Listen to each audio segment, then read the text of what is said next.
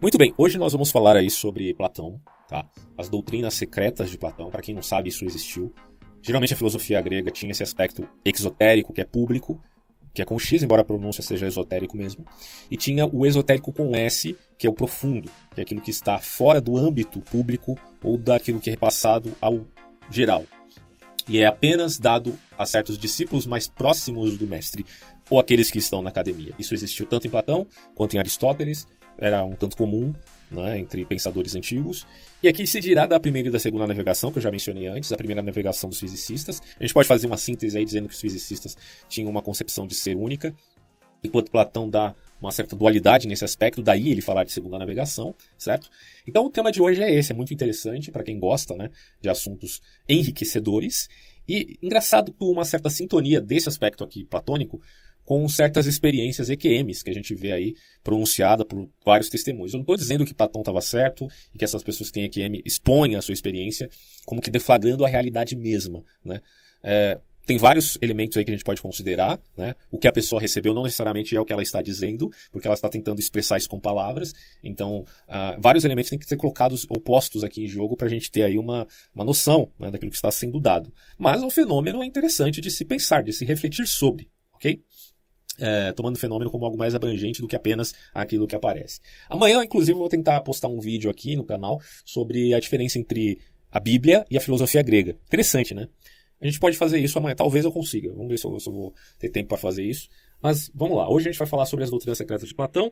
Ele vai começar falando aqui sobre a questão das navegações, né?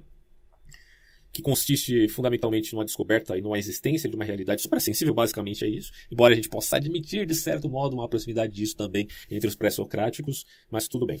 Uma coisa que ele fala aqui que eu acho assim de suma importância é exatamente esse trecho. Olha que interessante. Podemos afirmar sem dúvida que a segunda navegação platônica constitui uma conquista que assinala ao mesmo tempo a fundação e, as, e, a etapa mais importante da história da metafísica, entre o conceito de metafísica que é uma assim o, o termo metafísica é posterior a Platão, obviamente, mas a, a ideia propriamente dita já está presente aqui em Platão. De fato, ele diz: todo pensamento ocidental, que é o realita, é, será condicionado definitivamente por essa distinção, tanto na medida de sua aceitação, como também na medida de sua não aceitação. Então você pega a filosofia moderna, você pega os negadores da metafísica. Uh, o, o, interessante, o legal né, dessa fala aqui é de que realmente essas pessoas estão condicionadas assim como estão aqueles que falam de metafísica do ponto de vista positivista. Esses que falam negativamente estão condicionados a um debate, estão condicionados ao processo dialético. é, esse é o elemento assim que eu achei interessante, essa condição dialética. Porque muitas, muitas pessoas querem resumir dialética no ponto de vista meramente marxista, que é um, um empobrecimento completo do conceito de dialética na história da filosofia, certo? Bom, então, tome nota de que esse aspecto dialético sempre está presente na vida da, daquele que se propõe a fazer filosofia. É, eu comumente falo aqui no canal e as, algumas pessoas não entendem, cara, tem muita dificuldade para compreender o que é realmente o que significa realmente você ter uma mentalidade dialética. Né? De novo, não confunda isso com dialética marxista, pelo amor de Deus. É, Estamos falando de um condicionamento, a investigação, certo, filosófica, condicionada a uma perspectiva dialética, onde você trabalha com aspecto negativo ou positivo, ok? É, independente das suas crenças particulares. Agora, é, isso sou eu, né? Não estou dizendo que você tem que seguir esse método de investigação, né? mas me parece justo do ponto de vista filosófico, certo?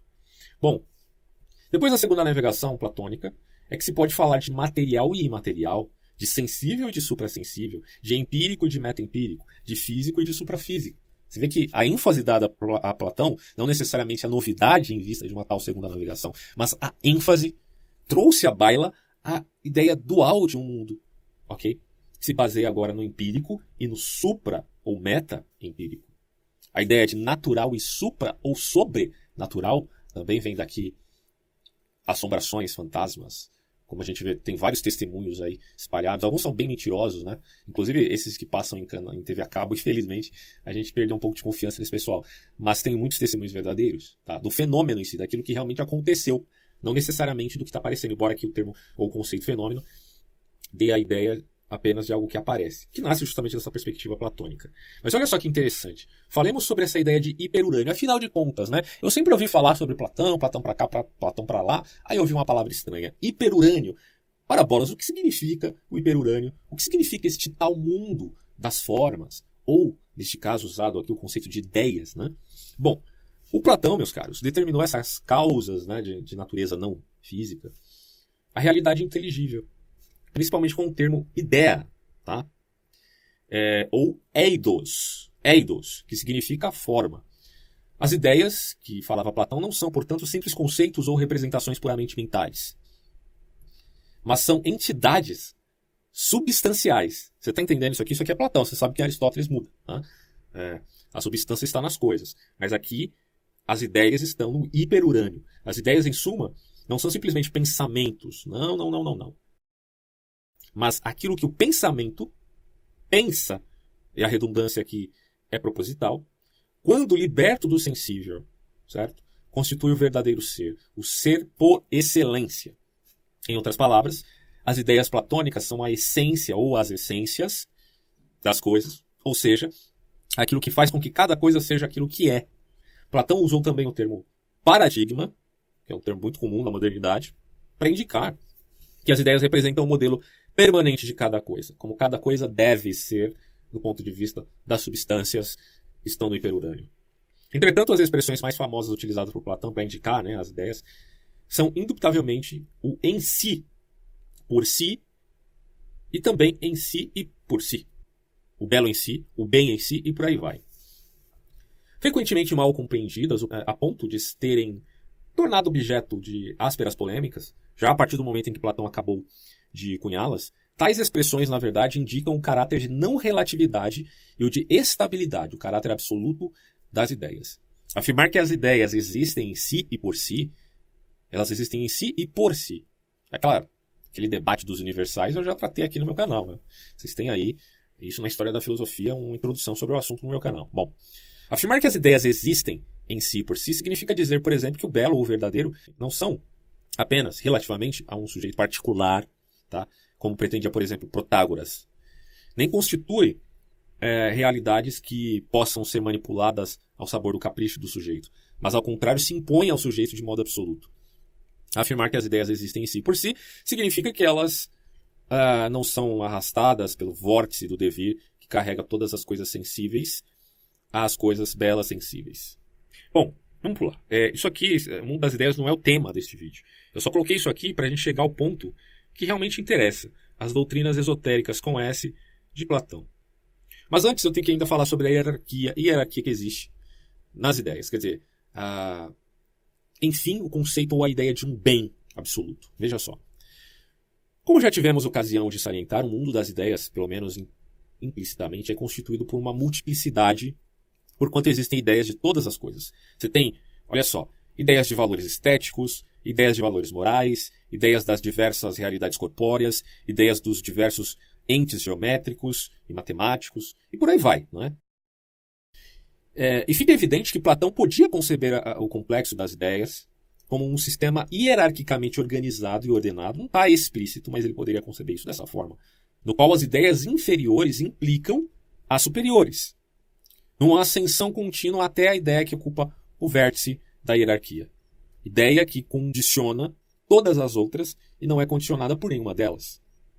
Ou seja, este é o dito incondicionado, ou, em outros termos, o absoluto. Nas doutrinas cristãs será dito que o Uno é Deus, não é o demiurgo. É, a gente poderia tomar uma certa comparação com um devido cuidado, com um devido cuidado, tá? De que se em Platão há o Uno e há o demiurgo, no cristianismo há Deus e há o Filho, ou o Messias, ou no caso o Cristo, certo? Essa comparação é, tem grandes similaridades e algumas diferenças que a gente tem que considerar também, mas só estou trazendo isso aqui para você já ver aonde a gente vai chegar. Bom, é, sobre esse princípio incondicionado, situado no vértice, Platão se pronunciou expressamente, embora de forma incompleta, em A República afirmando tratar-se da ideia do bem. Ah, é o sol. Quando você, o cara sai da caverna, olha para fora, ele vê que o mundo é muito mais do que ele pensava, e de repente ele olha e vê o sol brilhando, e ele diz: eis, o bem. Engraçado porque dá a ideia é, muito curiosa de é, heliocentrismo. Né? Vocês já pensaram sobre isso? Que Platão parece que dá a ideia heliocêntrica aqui, de que o Sol é o bem supremo, hierarquicamente falando.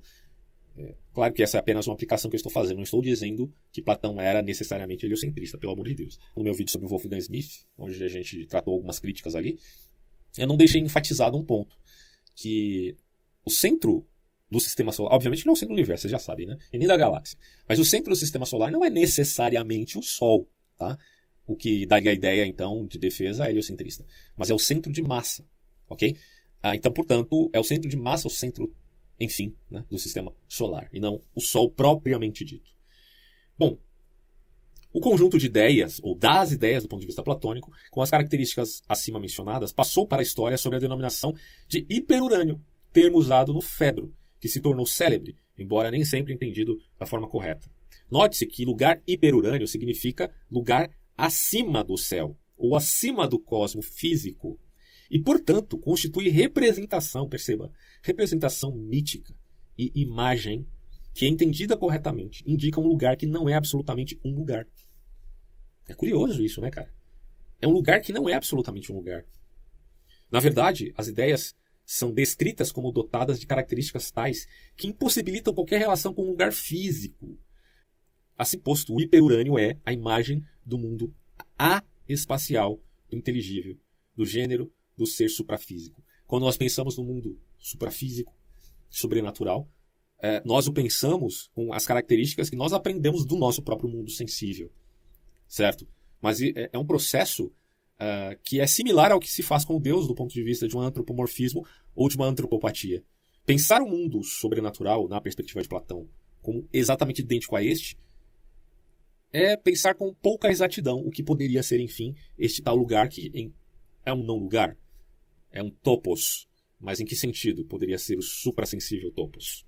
Certo? Finalmente, podemos concluir que, com a teoria das ideias, Platão pretendeu sustentar o seguinte: o sensível só se explica mediante o recurso ao suprassensível. O relativo só se explica ao recurso do absoluto, ou não. Ah, tudo é relativo. Bom, então você já está falando que se tudo é relativo, tal afirmativo é um absoluto. certo? Vê a contradição óbvia é, e simplista do que a gente está dizendo aqui. Mas o relativo depende do absoluto, assim como o sensível do supersensível, assim como o móvel do imóvel, assim como o corruptível do eterno. E parece até uma coisa um tanto óbvia, né? É, algo tem que ser eterno nessa existência, ou aquilo que está fora dela, se é que podemos dizer assim, do ponto de vista platônico. Ou eu estou errado. Ou seu materialismo vai chegar ao ponto de admitir uma aporia simplesmente porque admitir o eterno não se encaixa com a sua cosmovisão. Pois é, meu caro. Bom, mas o que nos interessa aqui é falar do Uno e da Díade, as doutrinas dos princípios primeiros e supremos. É uma coisa intrigante, veja só. Isso aqui é Platão, não precisa concordar com ele, eu tenho pontos que eu discordo de Platão também, mas a gente só está avaliando, né? Vamos lá. O princípio supremo, que na República denomina-se o bem, o sol, não é o sol propriamente dito, vocês, sabem, vocês já entenderam isso. Nas doutrinas não escritas de Platão, chama-se Uno. Não é o joguinho de carta, tá?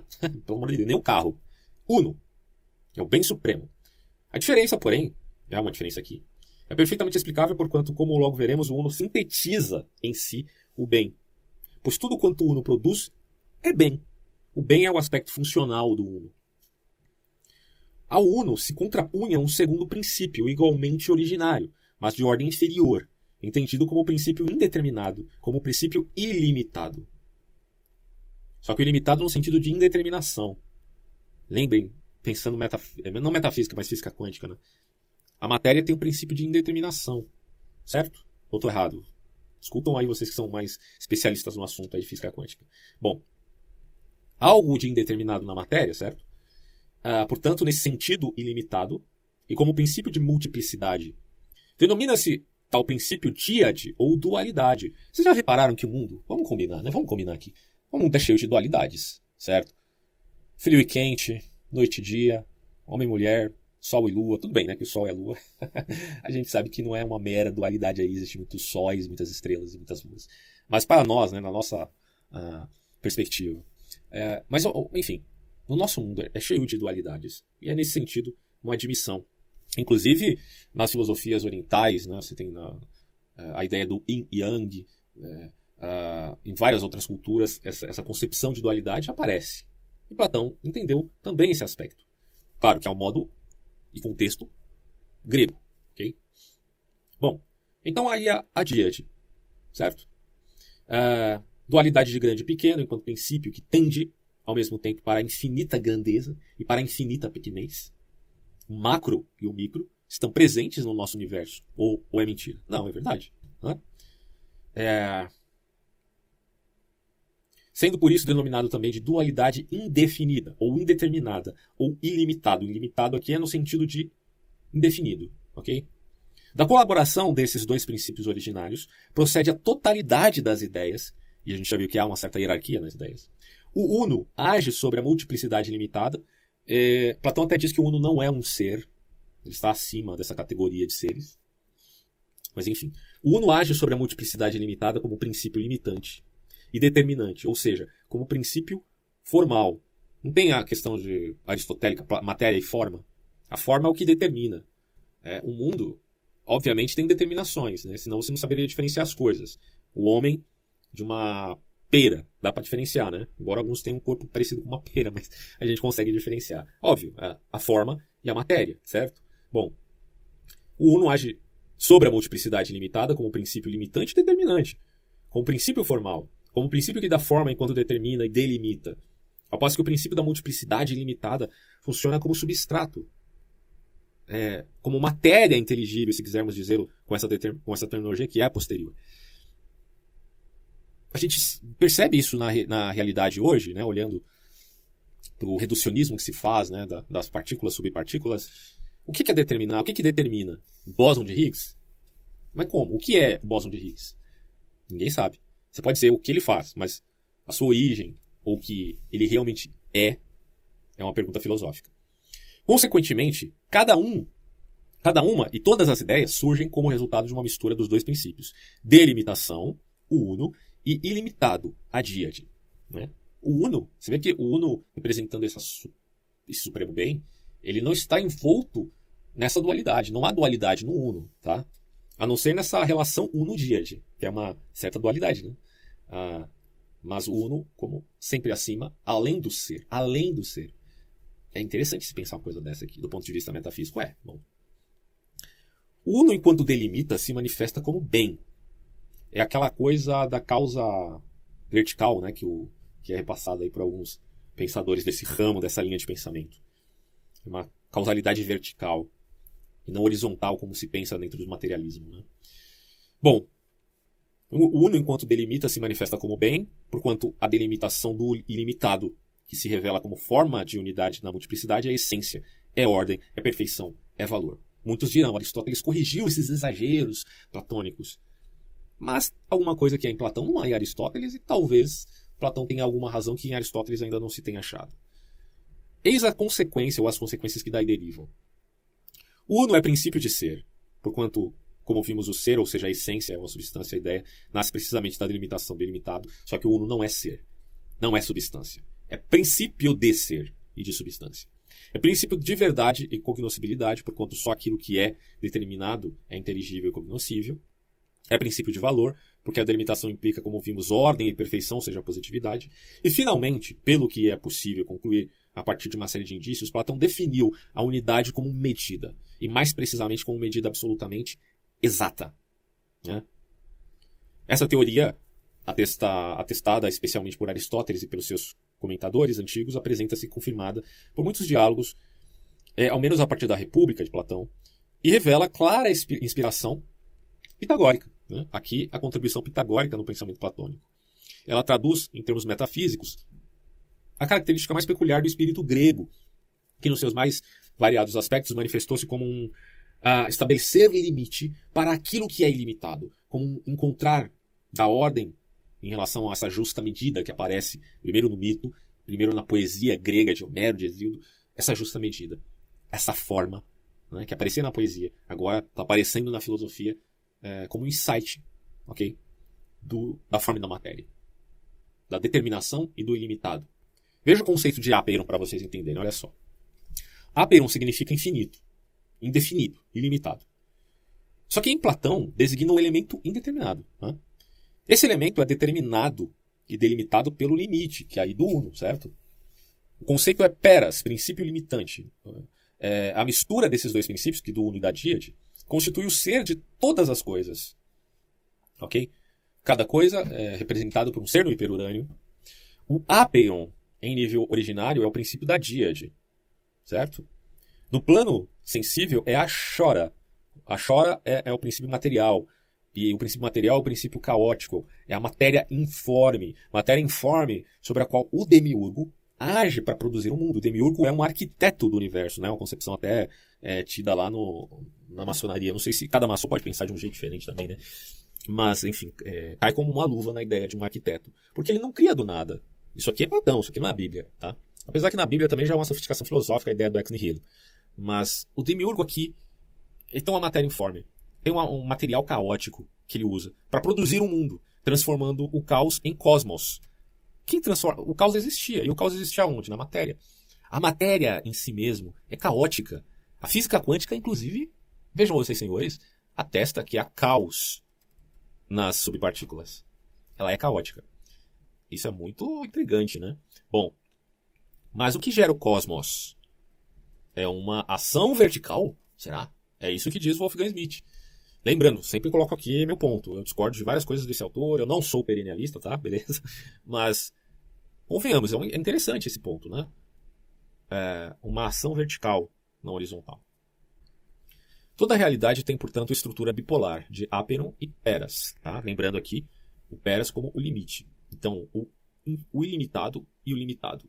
O ilimitado como uma potência abrangente e o limitado como um ato né? nas, nas, nas figuras aristotélicas. Os entes matemáticos encontram-se no degrau mais baixo, né, segundo essa perspectiva aqui, da hierarquia do mundo inteligível. Diferentemente do número, dos números ideais, esses entes são múltiplos Existem muitos um, muitos triângulos, muitos, enfim, muitas formas, embora sejam inteligíveis. Por esse motivo, Platão os chamou, isso aqui no, no, nas formas de entes matemáticos, tá? É, por esse motivo, Platão os chamou de entes intermediários, ou seja, entes que estão a meio caminho entre as ideias e as coisas. Mas e o cosmos sensível?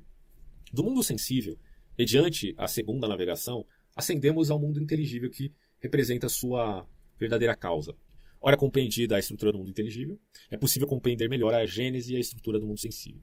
Assim como o mundo inteligível deriva do uno, que desempenha a função de princípio formal, e da díade indeterminada, que funciona como princípio material, também o mundo físico deriva das ideias, que funcionam como princípio formal e de um princípio material sensível, ou seja, de um princípio ilimitado e indeterminado de característica física, caráter físico.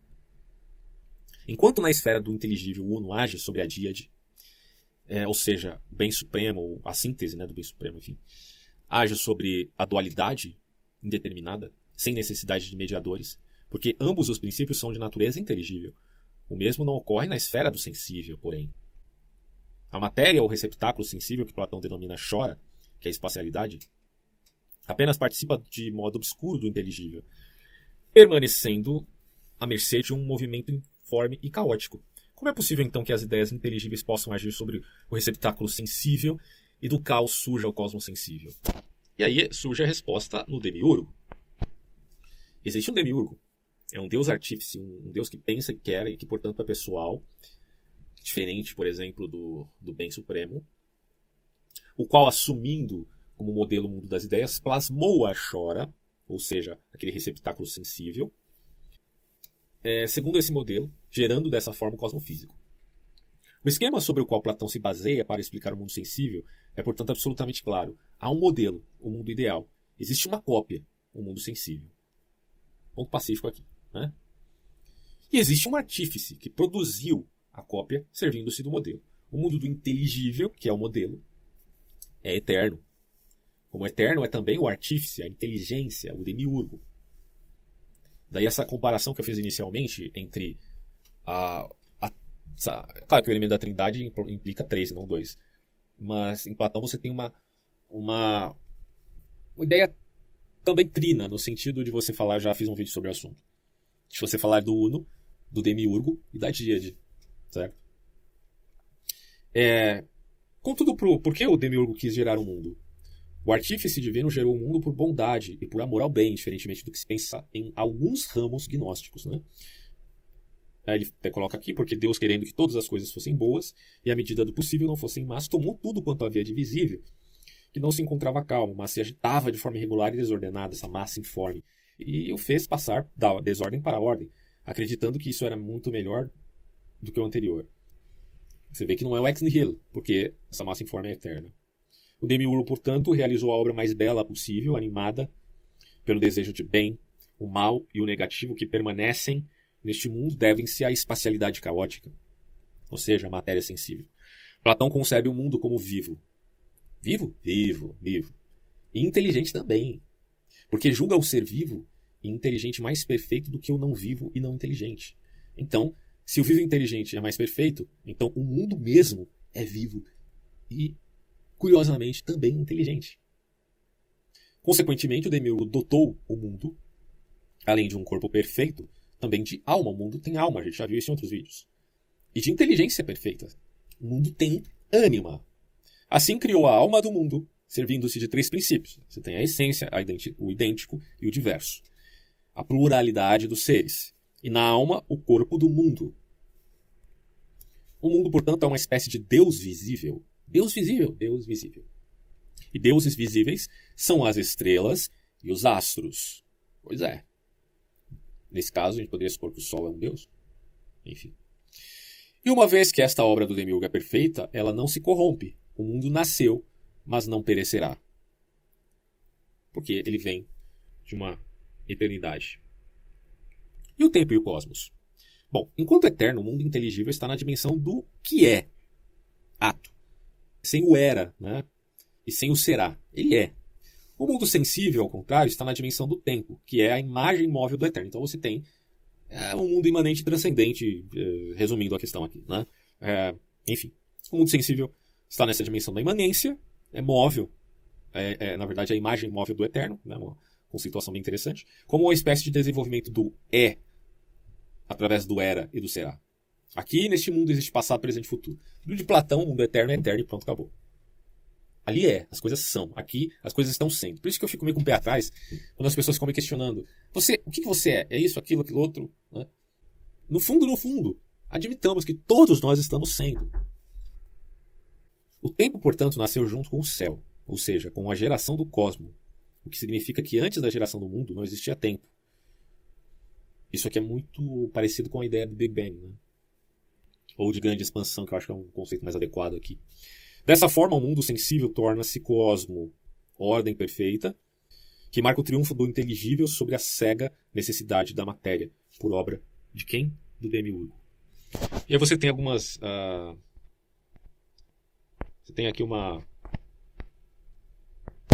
Um infográfico bem interessante, né? Você tem a. Deixa eu só virar aqui um pouquinho. Vamos lá. Pronto. Você tem a esfera dos, dos princípios, então, você tem ali o Uno e a Díade, que interagem e formam todas as coisas. Tudo que existe é um misto de limite Uno e, limite, e limite.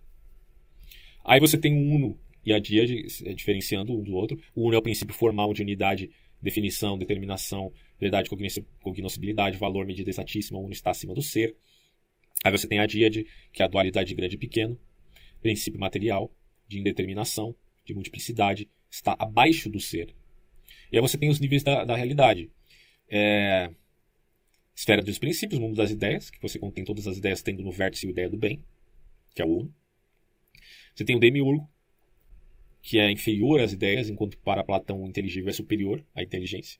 É superior ao cosmos enquanto cria. Então o demiurgo é inferior às ideias. E é inferior ao uno, claro. Mas ele é superior ao mundo, ao cosmos, ok? Ao inteligível. É, ou, aliás, ele até fala, o inteligível é superior à inteligência. A esfera dos intermediários, você tem entre o sensível e o suprassensível, os números, os entes geométricos, a alma, e estas realidades denominam-se intermediárias porque têm ao mesmo tempo características do mundo ideal e relações com o mundo sensível. E aí você tem o cosmos sensível, por fim, e é um vivente inteligente dotado de alma e corpo. Né? Pois bem, é isso é o que poderíamos dizer a esse respeito.